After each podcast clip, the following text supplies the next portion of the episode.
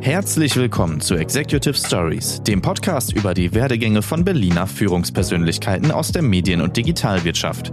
Unsere Aufgabe ist es herauszufinden, was sie antreibt, bewegt und welche Erfahrungen und Anekdoten sie an uns weitergeben können.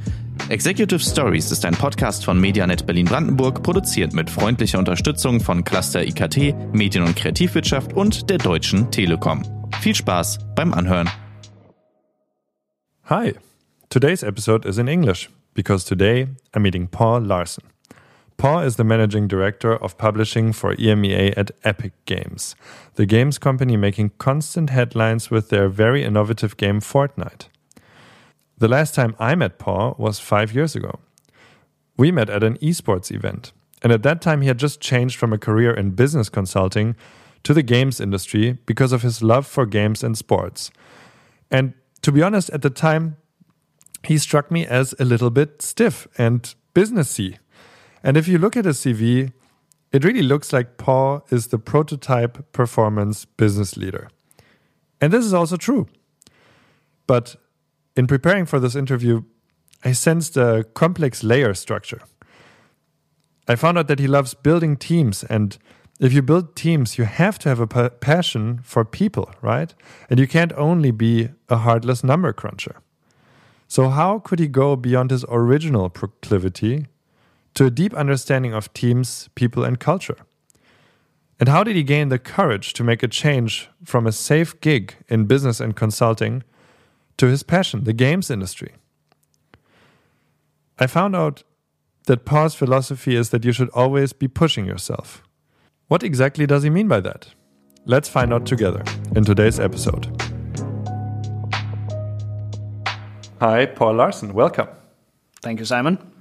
Uh, you are the MD of International Publishing EMEA at Epic Games. That's who you are on paper on LinkedIn. What do you say to somebody when you meet somebody new, let's say, and they ask you, "Who are you? What do you do?" Well, I think I think that you're not wrong. That is uh, that is what LinkedIn says. Um, I think it really depends on the setting we're in. Um, I I think you know in a professional setting, it's typically what you do right now. So you know my introduction wouldn't be that different from what you just you just said. Um, but again, I think context matters a lot. So so depending on on the topic, you know, um, we could go in, in many different directions. Hmm. What what might be some of the other things that you might have said to people? You know, less less so than especially your title. I think titles are meaningless today. Uh, that's my honest opinion on that. Um, I would rather talk about you know what drives me, um, you know what what what drives me as a, as an individual. Um, you know what are important what are important things to me. Um, you know what are my challenges. Um, those are kind of the, the things that, that I like to jump straight into. Uh, I like substance. Uh, mm you know, and that's probably you know even working in a North American company where culture is much more about you know the small talk and and you know the you know the the the, the introduction introduction conversation and stuff like that. I like to kind of jump into some of the meaty stuff because um, I think that's you know that's what interests me. Then let's just jump into that, and um, you know we're meeting right now in a way. What are what are the things that mm, are on your mind right now and are important to you right now?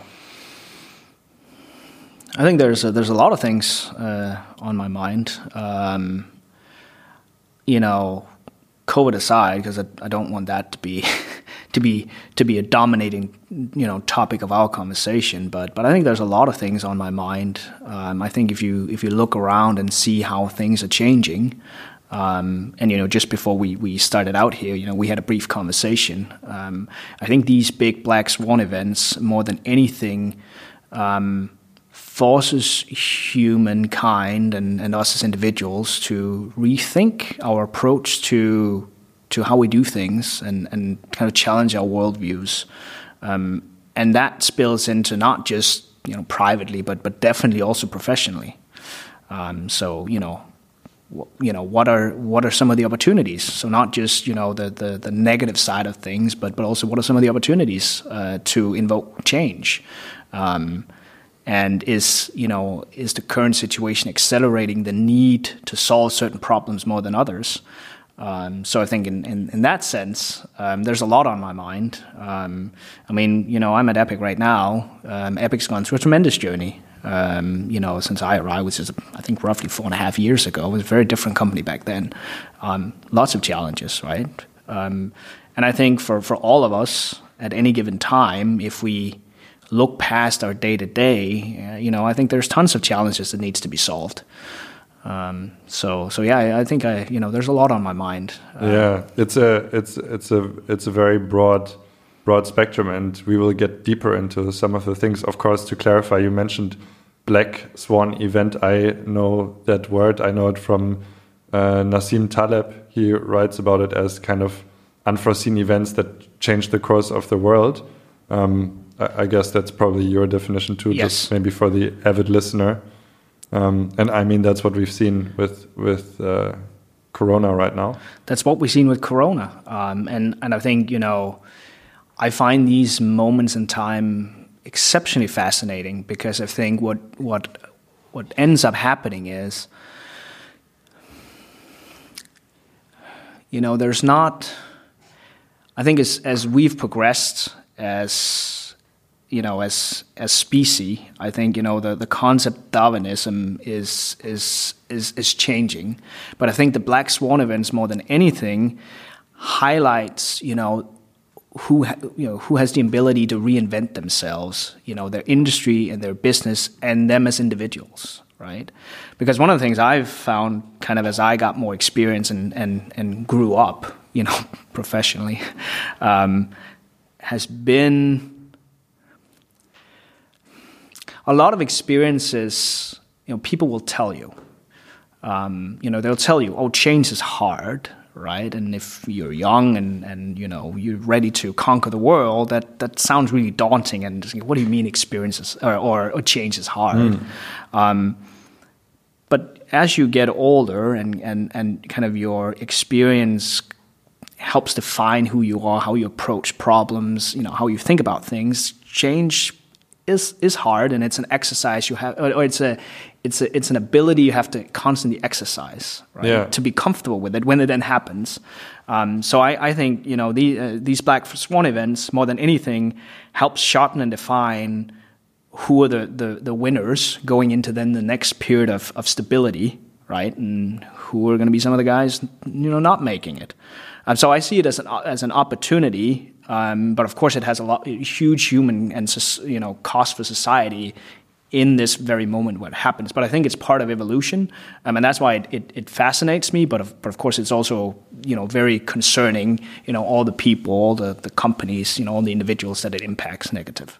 It's interesting to because you started the argument with the word Darwinism as well, and that, that's kind of the point I see is that that you're saying th this shows to survive in a time like this, to survive, but like survive and thrive, you need change more than, mm, yeah, stability or like it's it's it's also it's like it's like you're talking about anti-fragility you know? You can you can take a punch and get stronger from it. And and that's kind of the if i get you right that's the prime mm, yeah prime element that that determines success now. And I, I feel the same way. I feel like, you know, seeking change proactively as well and like not getting stuck or not being stiff and brittle, but kind of being supple and and flexible is kind of the thing that you want to be. You want to change. You want to change before the black swan comes. Or, or you want to react very fast when it comes mm. and, and take advantage of it, right? And I how can you do that? Take advantage of it? I, I think so much of success today, right? And remember, this is my subjective and, and, and somewhat limited world perspective, right? Mm-hmm. So much of that is how you, you build your organization and, and what type of people you bring in and what type of culture you build, right? If you bring a culture of, of constant urgency, and you know decision prowess, if if there's such a thing, right? The ability to make quick decisions. Um, and, and, and I'm, you know, there's going to be tons of, of, of, elements in this, right? Um, but but overall, I think it's how you build your organization, how you build the culture, and, and the type of people you bring in that enables you to do that. Um, and and when I think about kind of the the, the business landscape, right? Um, you know, my biggest fears, or, or where I, you know, the, the, blockbuster story is is a famous one, right? And how you know Netflix today is is, is so successful, right? But I, but I think I think the big mistake a lot of people do is saying, well, that could never happen to me, right? Um, you know, I you know we live in Germany, and and you know I originally come from Denmark, where I think digitalization is, is so much further ahead. Um, but what, what is interesting to me to see is now in, in Germany, you know, digital businesses are actually seeing a, a, lot of growth, right? Because suddenly it's like, well, it is convenient. So, so even though unpleasant, it, it, it, it forces adoption into groups of people where, you know, they wouldn't have done it otherwise. Um, but, but kind of coming back to your question, I think it is probably one of the most difficult things to build a company that is, is truly agile in its approach, right? Because companies as individuals, we get extremely path dependent based on what brought us success, you know, previously. Um, and I think the hardest part is is wiring your brain and, and your culture to fully embrace that what made you successful yesterday won't necessarily make you successful tomorrow, right? Because it's such an ingrained part of your DNA. We've um, always done it like that. Let's do it again. Let's look, right? Like, look, this got us all the way to, up to here, and now you're you're telling us that uh, you know this doesn't work anymore. We have to do this. Um, yeah, it, it's just it, I, I, think it's very counterintuitive to how we like to think, um, and and I think that's why there's there's only so many who can who can view these type of, of rather tragic or, or, challenging times and then see opportunity. But I think I think somebody did a study where they showed you know some of the, the strongest businesses you know were grown out of times where it was really difficult, right? Yeah. The last financial crisis. Um, so I do think there's something about that because if you can if you can if you can exist or or even thrive in a harsh environment like you are fully capable of of of growing when everything you know is, is good and it, and it's it's a lot easier. Um, and I think that's kind of coming back to success in terms of, from a business perspective. You know, sh- showcasing growth the last 10, 12 years, we've just had you know you know, more or less, you know, a hockey stick of growth across the board is not really an achievement in itself, right? But but coming out of this experience, yeah with a solid foundation and, and positioned yourself for growth, you know, take advantage of the, of the next period, I think, you know, that, that characterizes actual ability and skill. What's a time in your life where you learned that, what you're talking about right now? Because my assumption is, you know, you didn't enter the world and were, you know, prepared for uh, change and hard times. And I feel like from listening to you, there must be a, a period that must have really shaped this view of yours? You must have probably seen quite some adversity. I, yeah, I think mo most people see adversity in their lives just because life is complicated, life is difficult. Quite. Right? I think how you overcome that is a lot about kind of your mental fortitude and how you approach those kind of challenges. And I don't think necessarily so, you know, if I look back when, when there was a big financial crisis, right, I was, I was in consulting.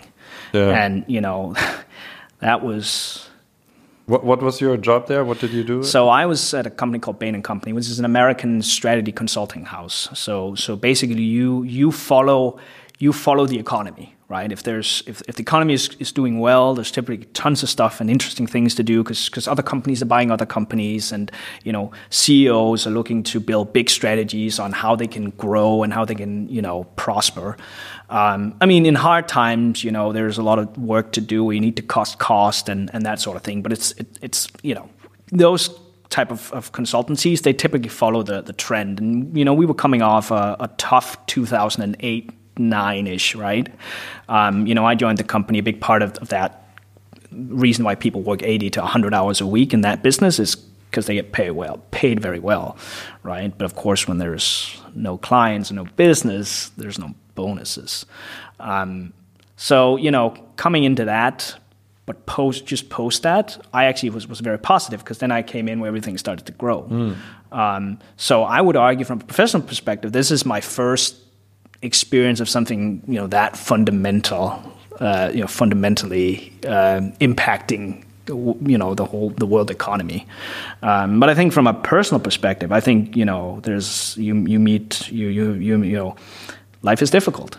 Um, and and you kind of asked how did I when did I first encounter like how did I get that learning? Yeah, what's a time in your life? What's a story where where you where you saw hmm you know it's not straightforward. I need to I need to adapt here to to come out of this.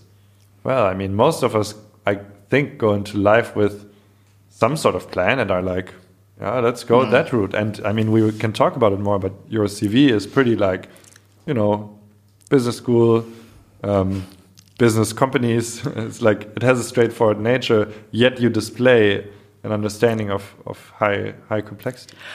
So Thanks.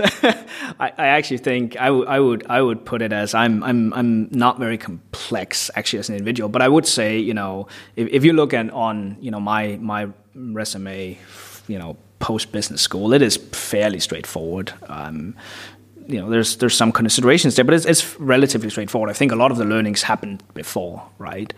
Um, I was fortunate in a, in a young age to, to see entrepreneurship from the inside. I think entrepreneurship, building your, your, your own company, is probably the people I have the utmost respect for. I probably also realized it's not necessarily the right path for me where my skill set, you know, comes to its fullest. And I, I might be, hopefully, I'm wrong, and maybe I get that opportunity at some mm. point. But but but that's not really you know where I can apply at least a lot of the, the, the skill set that I have right now.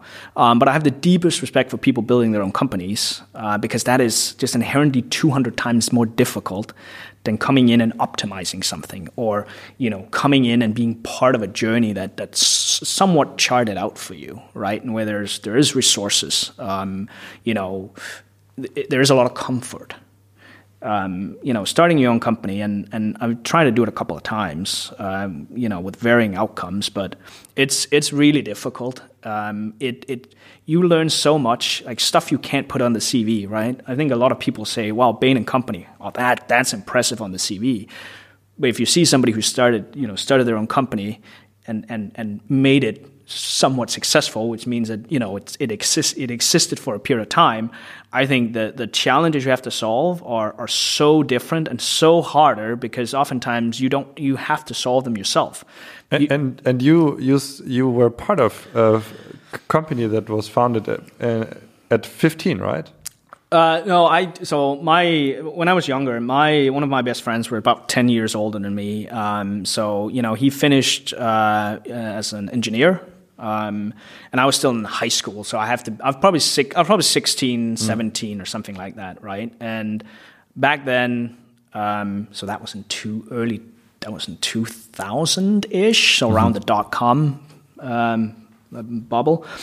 Um, and I've I've happened to know how to do really basic uh, web pages. I mean, that was back in the days where HTML was the was the gold standard. I mean, there wasn't there was nothing fancy. Mm. Um, um, and I knew how to use Photoshop, so I could basically build help build the company's first website. And I'm I hope that there is no examples of what that looks like alive today because it was probably horrible.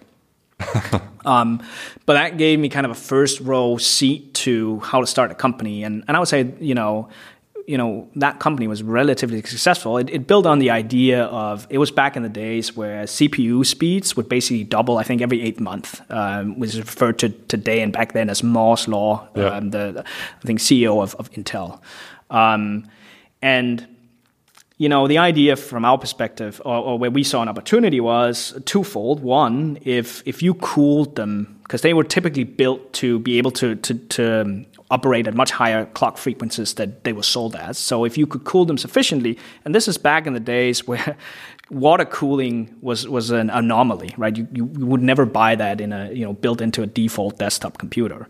Um, so you know, Where we, today it's quite normal, Today but- it's quite yeah. um, um, but back then that was that was completely Mm. new. So so the company uh, or, or my friend and, and a couple of his friends who were, who were all you know engineers, they developed different types of cooling solutions in the lifetime of that company. And the idea was initially just to develop it for like a niche market, and then they were able to extract ex- a lot more power out of these CPUs, right?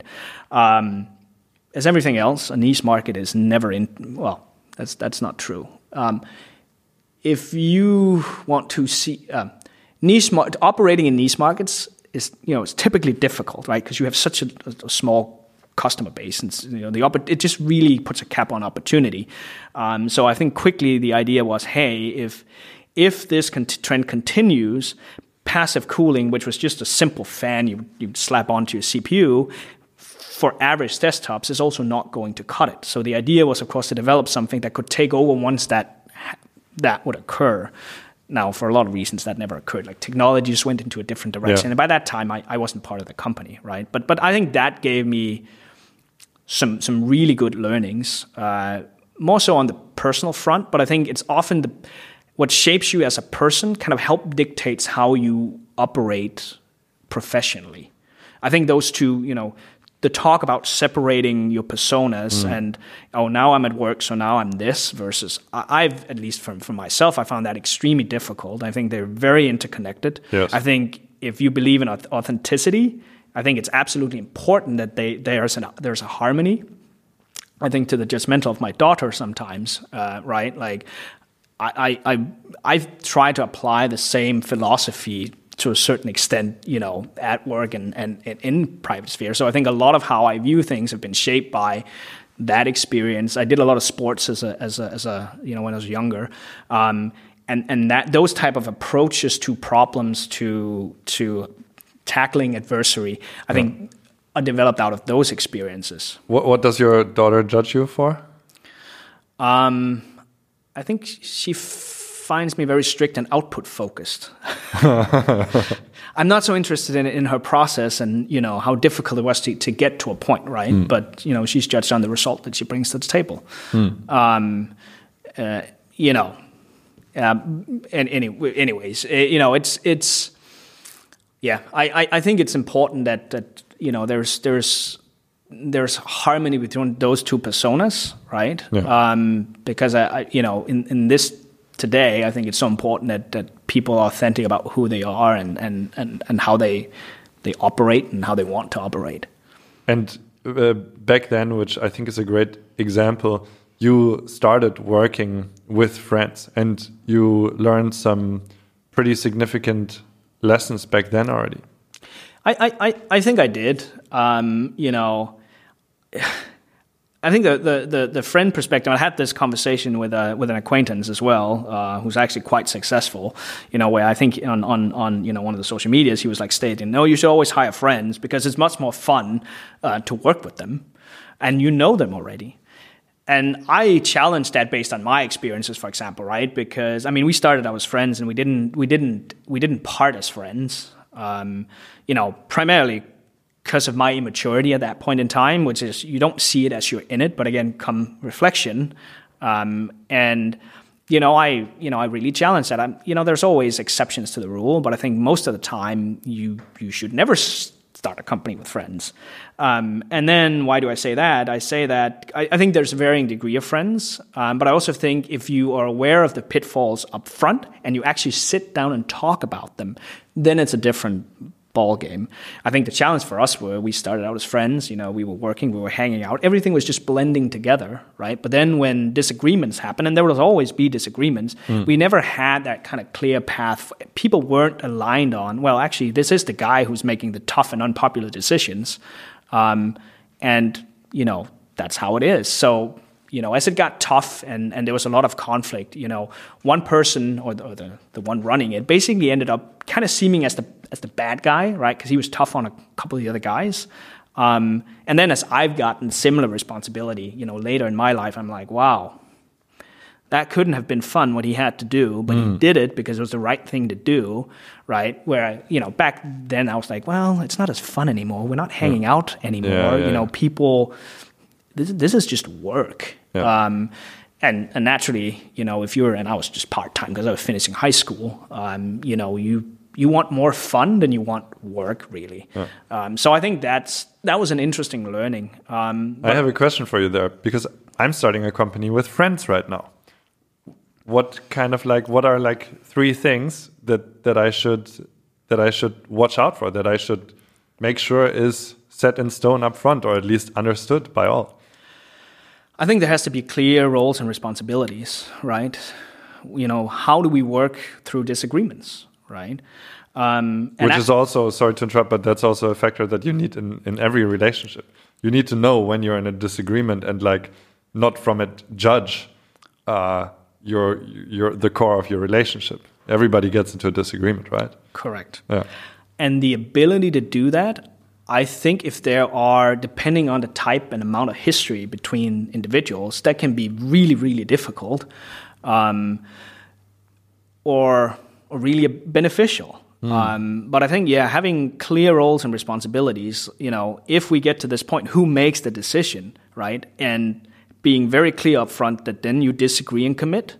Um, and I think that ex- and, and then you, as you pointed out before, that's that's something you know even now I think is absolutely crucial for for anybody you know hoping to do to to grow their career and grow themselves. Is there's going to be tons of times where you're going to disagree with something.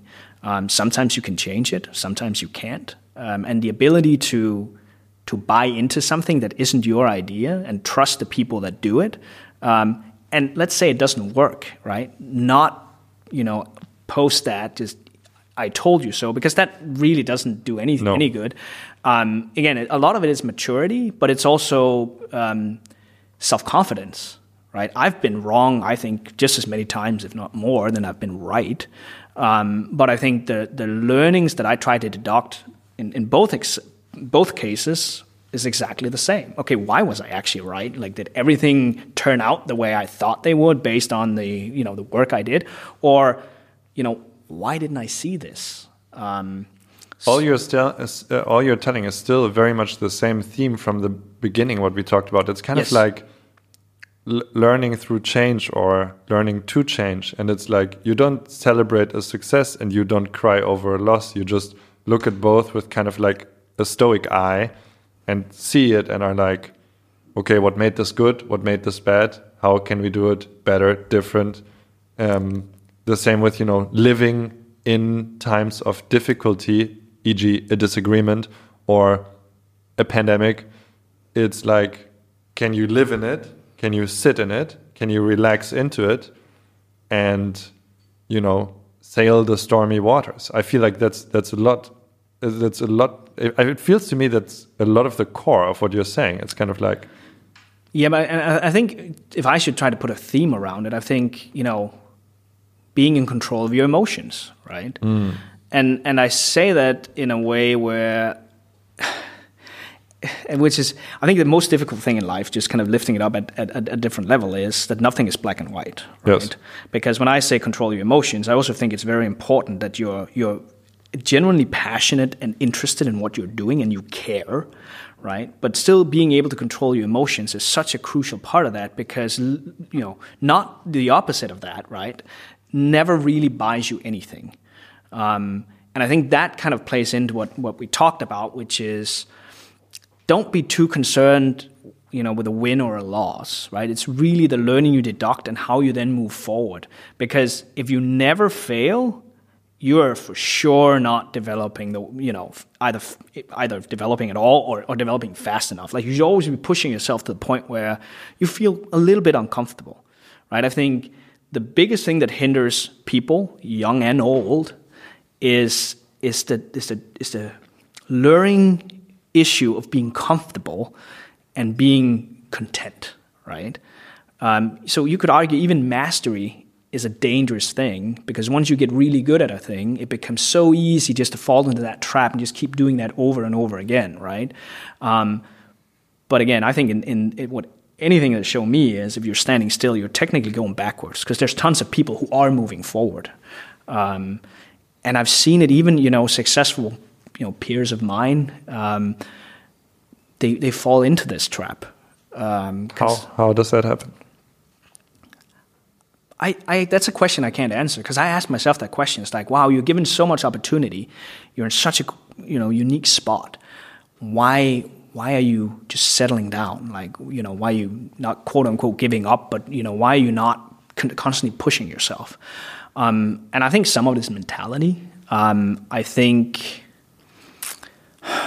yeah, I, I think it's a lot about mentality and and some of it, I mean, back to what we started out with, some of it is just I think people get tired, right? Because constantly pushing yourself and, and thereby your surroundings as well, right? Whether it's, you know, people that work for you, people you work with, people who are above you, it's hard, right? And I think the only thing I've seen constant is it's all in reality it's always day one, right? I think if you if you stop and celebrate and, and if if if if what matters to you is kind of celebrating victories, um, you quickly get you know you lose your your you know you're not humble anymore. Um, and you become, and, and I think arrogance and hybris very quickly creeps in, right? Mm. And I look at some of the products I was lucky enough to work on, right? Like League of Legends, super successful, you know, PC game, esports, um, you know, Fortnite, um, and it's so easy to to to to, to think you cracked right? But in a fast moving industry, like things can change in a heartbeat, right? So if you aren't constantly hungry and driving, so what's the next big thing? What's what's the next big challenge we can solve? You know, what's the next genre coming out? Um, I mean, you're going to be overtaken. It's I really find it a lot easier, and and there's moderations to this to becoming number one. It's a lot harder to staying number one. Um, for that, you need humility and you need you know hunger and drive. Because uh, I guarantee you, there's tons behind you that has that and who wants to to overtake you. Um, and I think that's just daunting on some people. I think people have a certain mileage like cars, right? And at some point, there's just no more gas in the tank, and then people are like, well, you know, life's pretty good. You know, you know, I like spending time with family. You know, I like, you know, with Germany, we have what four or five weeks paid vacation. Like, there's so many things where it's like, it's convenient to give up, right? It's almost the the Navy SEAL concept, right? Where you have to go ring the bell, right? Like, you're almost encouraged to ring that bell. Um, you know, in life. And I think there, there's just some people who have that drive and that hunger to keep trying new things um, you know, who wants to move forward. And I think, you know, in recruiting, those are the people you should try to find, whether they are a 20 year veteran or they are just fresh out of school, right? Because those are the people who will change your organization and the tra trajectory of your, your business. Mm. And it's very interesting because, you know, on one hand, advocating for this pushing yourself and constantly seeing new ways of moving forward at the same time, you know what we just talked about uh, in in the sound check is kind of like this. What about you know consciously taking a break? My my feeling, and I'm curious about your thoughts, is like that it's more a function of of consciousness. You know, if if you're saying, well, okay, there's no more gas in my tank, let me stay where I am, and just kind of coast. That I feel like that's kind of what you're addressing. That's not really cool. But actually, it seems like it would be much better to take a very conscious break and like remove yourself from the game that you know whatever your position might might dictate and say okay my game is a different one now. I'm now taking a one year two year break. Clearly you're well i already know your thoughts a little bit on it but you're not one sided on this. I mean you're not advocating to just push yourself to to the limit. There there are other ways to to act. Yeah, I, I, I agree with what you said. I think once you fall into the to the convenience notion, right? Um, and I would say, you know, a lot of people can do that based on past laurels or or something like that.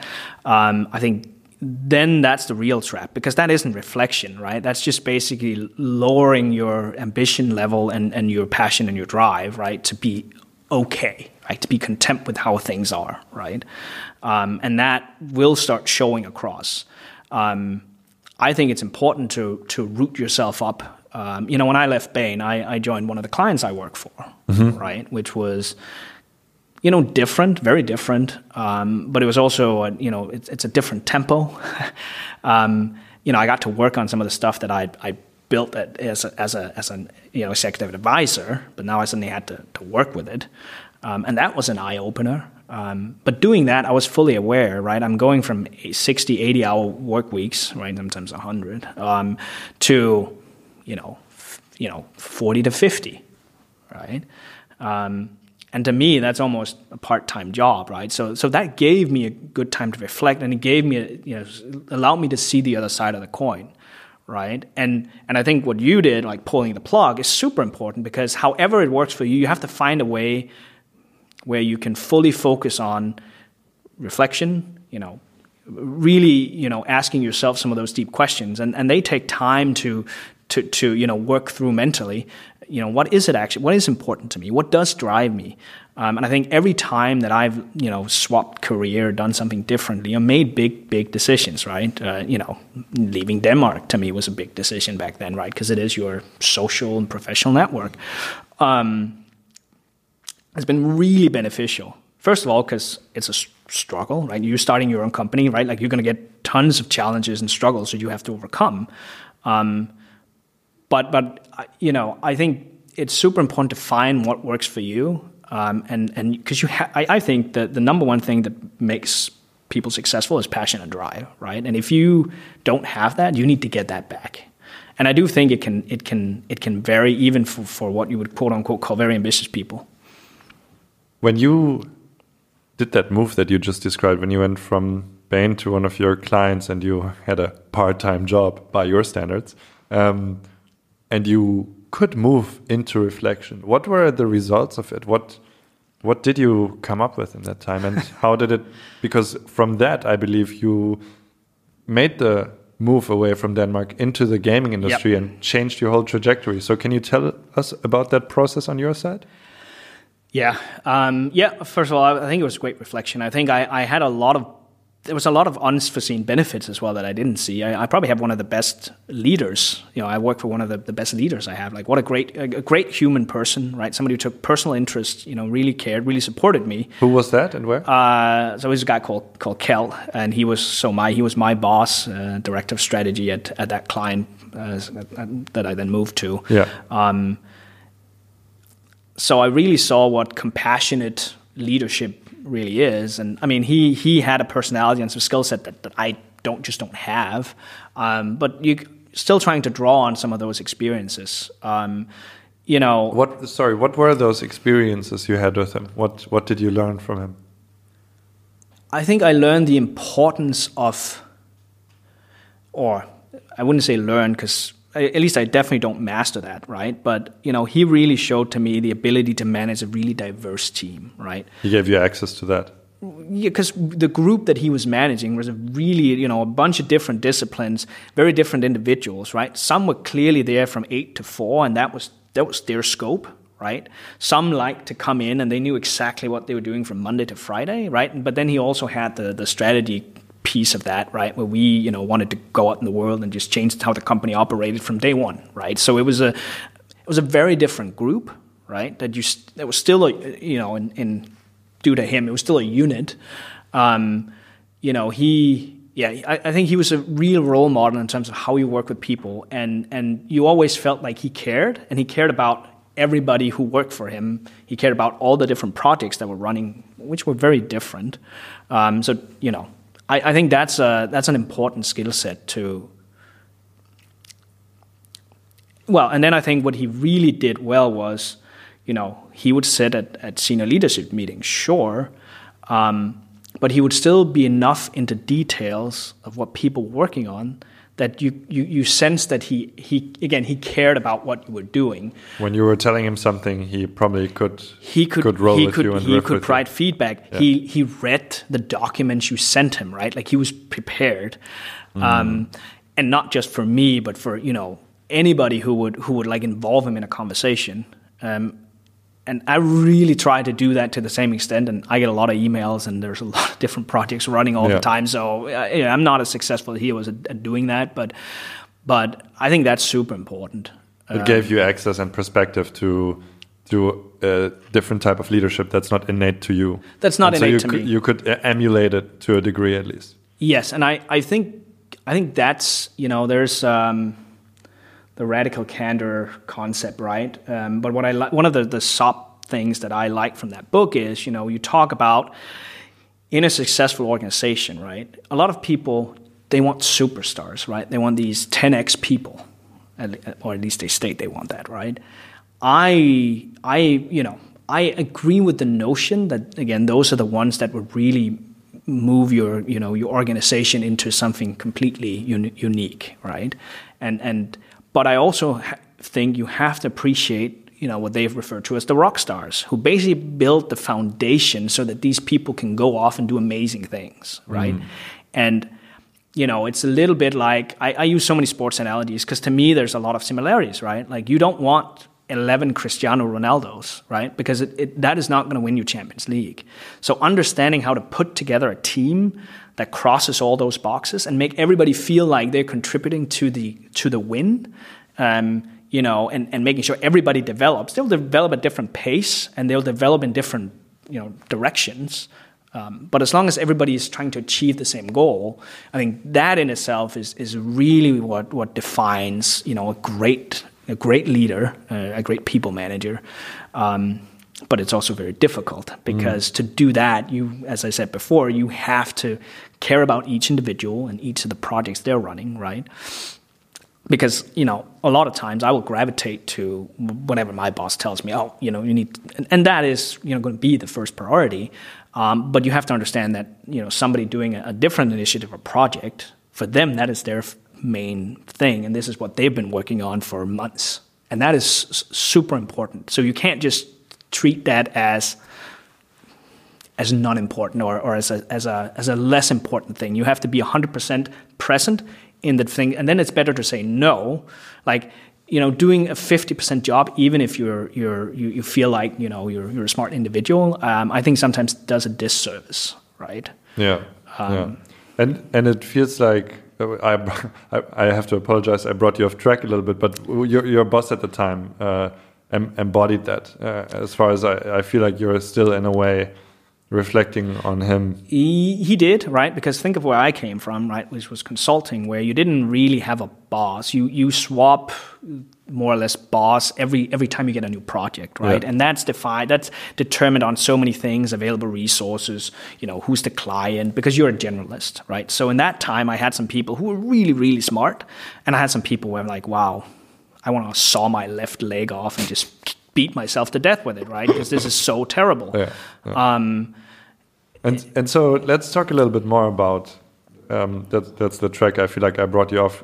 The the that was certainly a part of the reflection that you could undertake um, during your time at at that uh, at that new job at your client that you joined.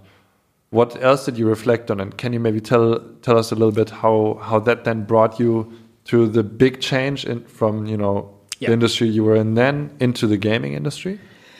Yeah, you know, I got hungry. you know, sitting there. I did think they not feed you well? Uh, they they they did. You know, within the, the realm of possibility, things just the speed was just very different, right? Mm. Um, and, and it has to be when it's a large organization, right? And it's family owned, and there was just a lot of things. It, it, it, it you know, the speed was just different. back then. I think you know the company today probably you know is is I think moving in the right direction. Um, I think after like six, 12 months, I was, you know, I was like, okay, I, I need something faster paced, um, you know, bigger challenges. Um, you know, life was good. I've, physical, I was much better shape than I am today for sure.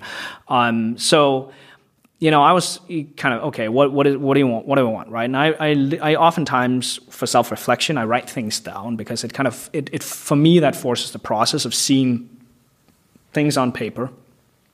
It's like okay, there's like a, a track here professionally that I think I want to pursue, right? Which is much more traditional, if if you may.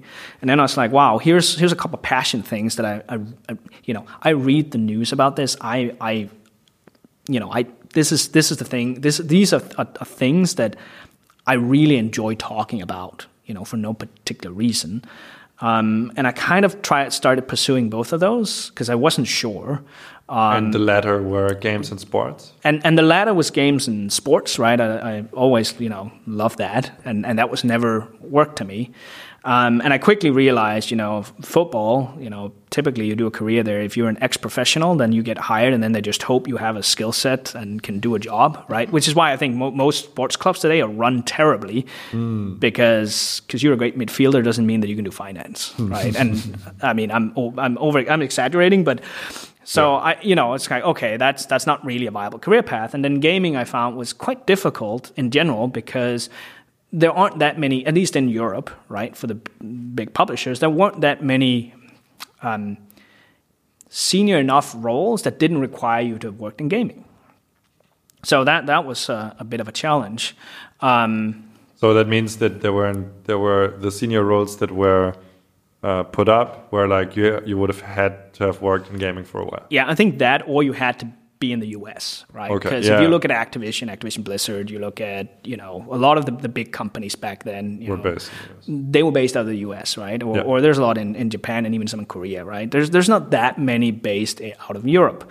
Um, you know, Germany was big, you know, when browser gaming, you know, took off, you know, that's the foundation of a lot of the, the great German game companies are built on, right? And then, then some yeah. mobile later on. We, we like to do math while we play, right? And like fill out Excel tables while we play. Come on, that's that's the best way to game. Okay, I'm joking. Yeah. Well, there's a lot of great spreadsheet games, quote unquote. I, yeah. I enjoy those, right? Because they again, they they kind of uh, cater to to some of my skill set in gaming these days, where it's a little slower pace and it's about you know taking your meticulous time. Uh, my reactions aren't great, but aren't as great anymore, but but you know that's how I looked at it. And then suddenly there was an opportunity because um, what I saw was Riot Games. Uh, one of their co-founders was an ex-Bain or Bain alumni, right? So he'd been at Bain. So it was like, okay, at least they should have some idea of the skill set dude you could bring to the table.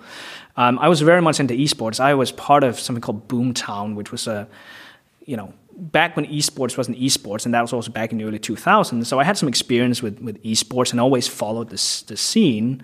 Um, so I took a shot and, and I landed a job at Riot back then. So esports, I did some game publishing with some of the team, you know, around esports as well. Became my ticket into gaming, right? Because the reason Epic then, you know, the access to Epic came through. Okay, well, you know, he has he has touched game publishing before, right? So I think a lot of how you chart your career is about making sure that when you make choices, you know, they they open more doors than they close.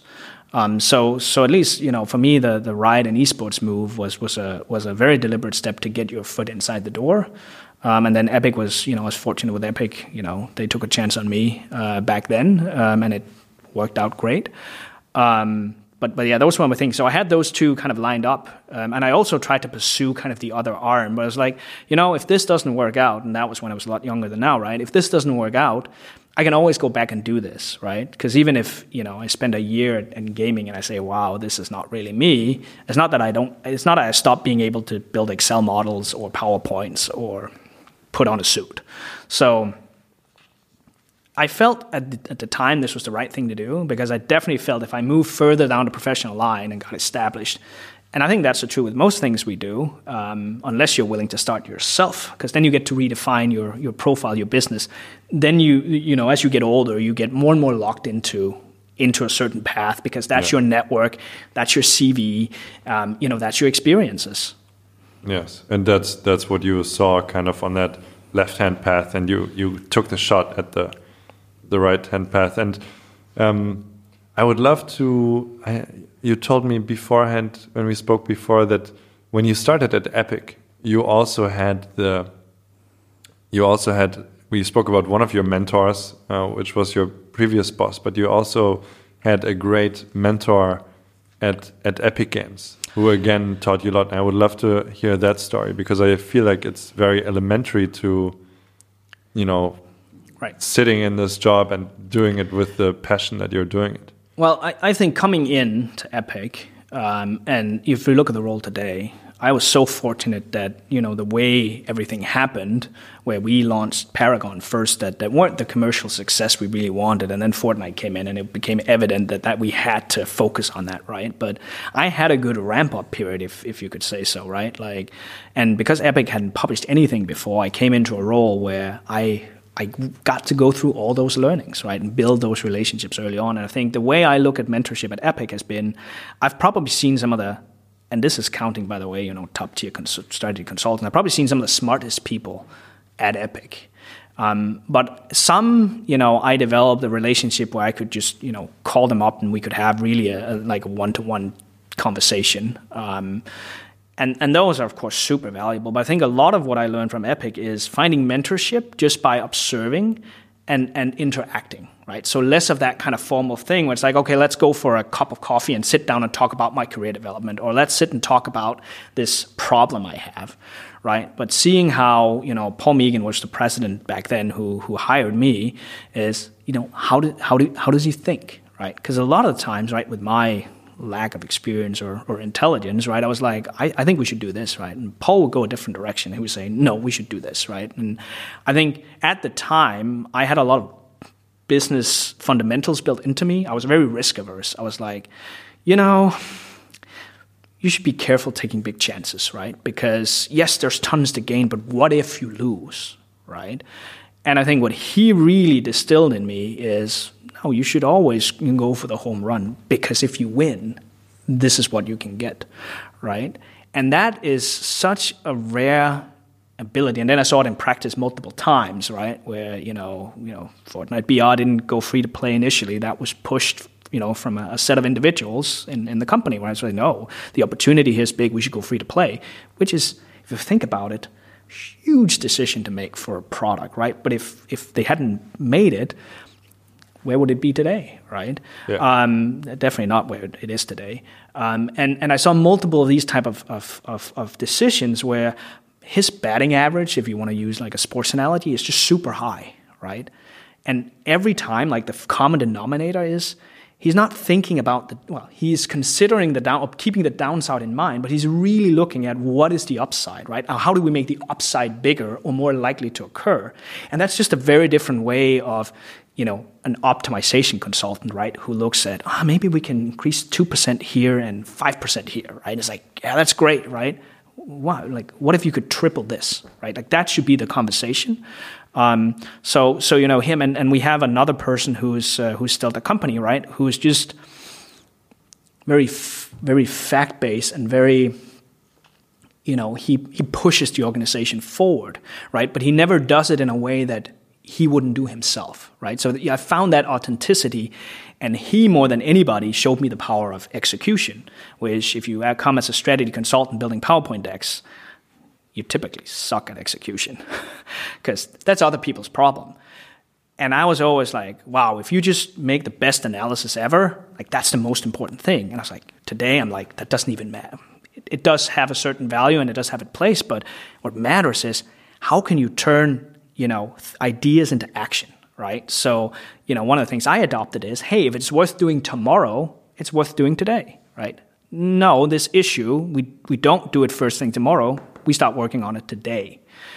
And, and the power of, of pushing the organization to do things now, get it done, like make it better, um, that relentless focus on detail, even at a senior level, I found was wow, you know, you can you can like him as a person or not, but you have to respect what he brings the momentum, the speed, the sense of urgency. Um, and I think, especially if you think about Fortnite as it, as it blew up, having somebody who's constantly pushing people to not sit back and just enjoy the ride, um, I think was super crucial. What were some things in, in the Fortnite ramp up or rapid growth time where that came into action. I mean, I'm sure it came into action all the time, but maybe a story comes to mind where yeah, you were really I, I, on the yeah, ball. I can't give any details on specific situations, mm. but but but you have to imagine, right, that you know we we didn't publish anything meaningful before, right? Like you know, Paragon was many many many times smaller, right? So once you get to that scale, you get to it very quickly. Like things will break, right? And the, the thing about games as a service or software as a service, you know, why it has so much opportunity potential are the same things that makes it kind of daunting sometimes to work on, right? Because if you don't fix a thing, millions of players can't play, can't buy, can't you know have a suboptimal experience, right? And so much of our cadence is like, yeah, yeah, like we'll put it on the list and we'll get to it. It's like, no, who do we get together now to solve this problem that's happening? And we, we don't close it out, like we don't we don't stop working on it until it's solved. And once you see that in action and how quickly people can like things can move, you almost become addicted to it.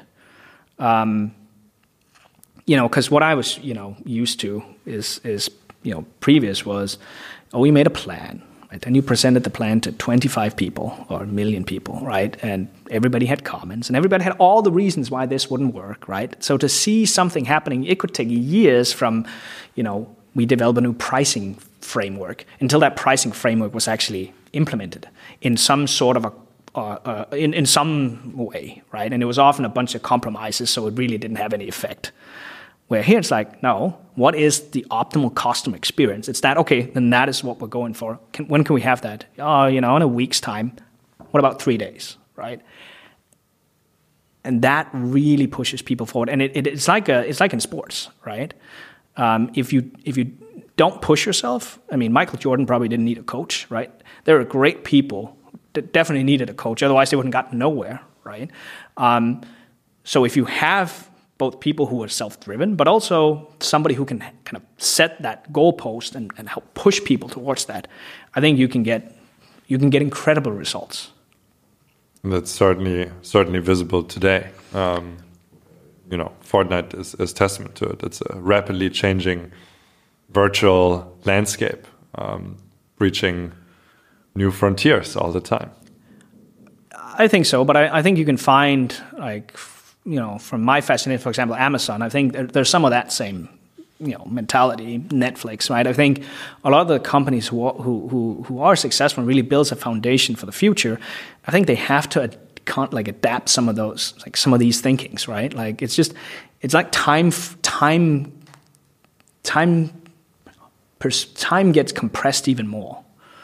Um, I think that's just a you know back in, in the days, right? If you would market a game and it would go to retail, right? Your your you know your campaign started six, eight, ten months ahead, right? Now you know you'll launch a season, and you know if you're starting four weeks before, you know you're you're pretty well off. So yeah. And I think that's true in, in, in most things in life. Like it's just things get so compressed, which is I think why so many people are feeling like it's hard to cope with, right? Because the, the speed is just relentless. Um, yeah. yeah.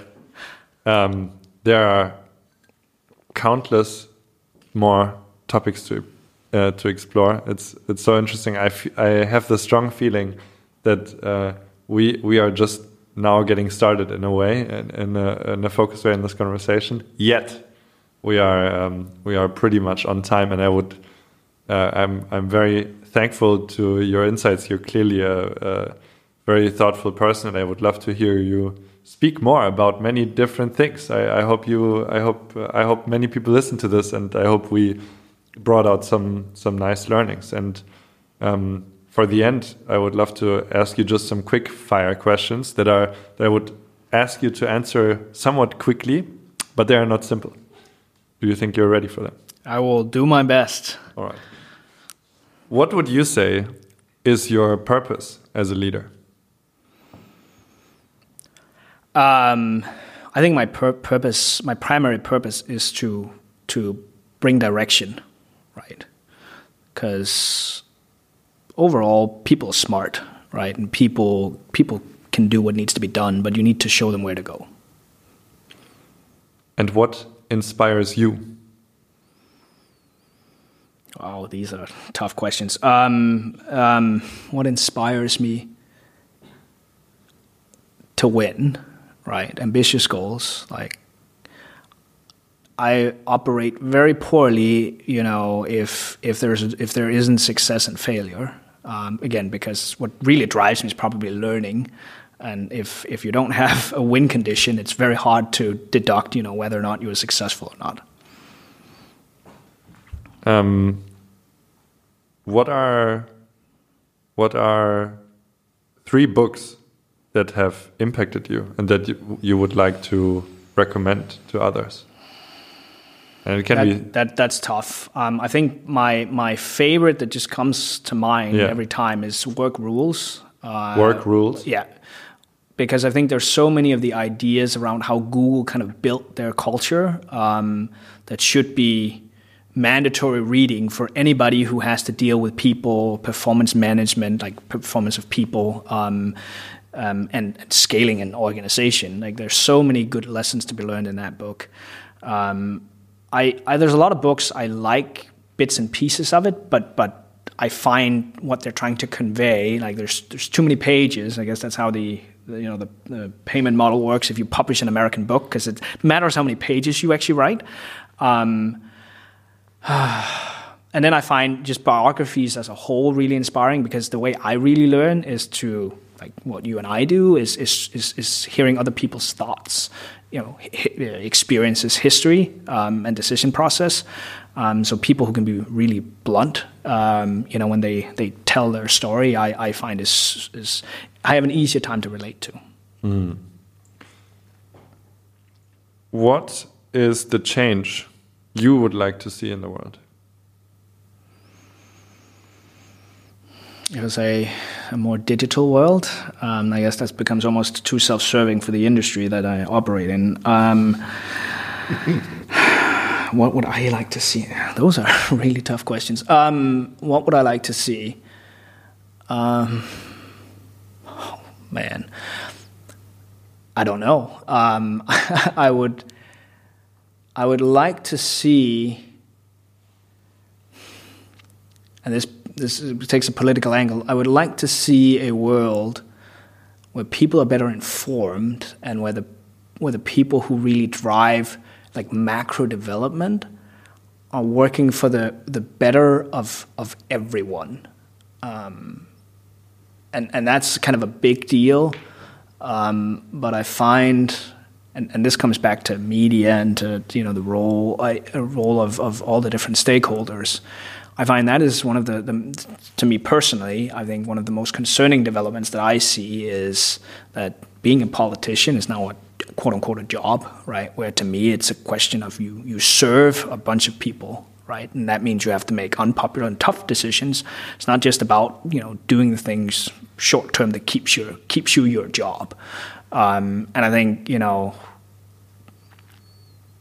that kind of responsibility, and I mean, you, you see it also in, in businesses now, right, where leaders, and I hope it's it's for, for the majority very genuine, um, have a bigger responsibility than, than, than just quote unquote doing the job, right? Like there are environment environment concerns that all should be on the forefront. Um, you know, there's uh, you know how do we create a more social you know society without taking away you know the opportunity for you know for for the few.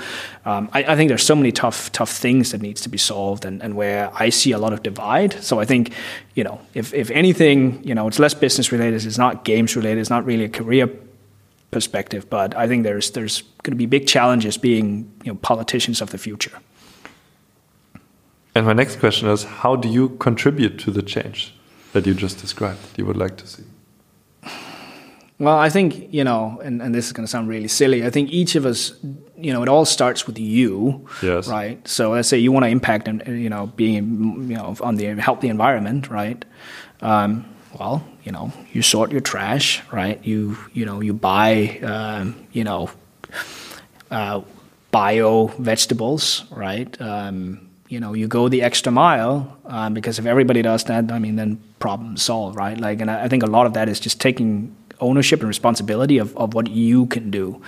Because um, I think it's you know in everything in life, it's easy to point to all the things you can't impact, uh, but there's tons of things that you can impact, and I think most most meaningful change starts in the small and then it grows bigger. I really agree with that. Last question.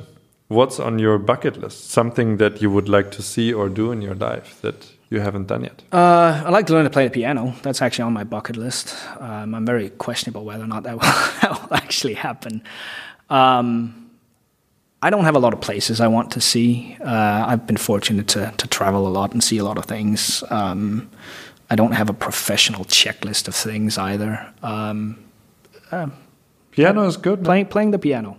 All right. I hope uh, I hope uh, you can show me something the next time we see each other.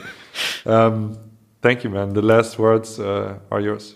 No, I just want to thank you, Simon. It's been a, just as a it's been a good reflection conversation for me as well. Um, I hope somebody else finds any any use of, of that conversation. But uh, I hope so too. It, we it, were a bit all over the place. Yes. Yeah, we were all over the place. Yes. Feel, it feels like a very unstructured conversation, but I'm sure looking back, you uh, you you guided me down some sort of a path. So. Thank you too, and uh, I hope to speak to you again. And uh, yeah, hope maybe for two instead of one hour, or maybe three. I think one hour is more enough for for most people. So sometimes I feel like it just gets started then. So, but anyway, um, thank you too, and uh, until the next time. Thank you.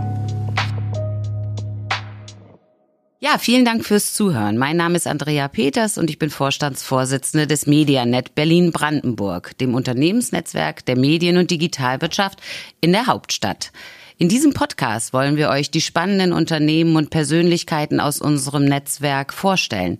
Wenn ihr auch Interesse habt, Teil dieses Netzwerks zu werden, dann geht doch mal ins Internet auf www.medianet-bb.de, ruft uns an, schickt uns eine E-Mail, kommt zu unseren Veranstaltungen und wir freuen uns riesig, euch dort kennenzulernen.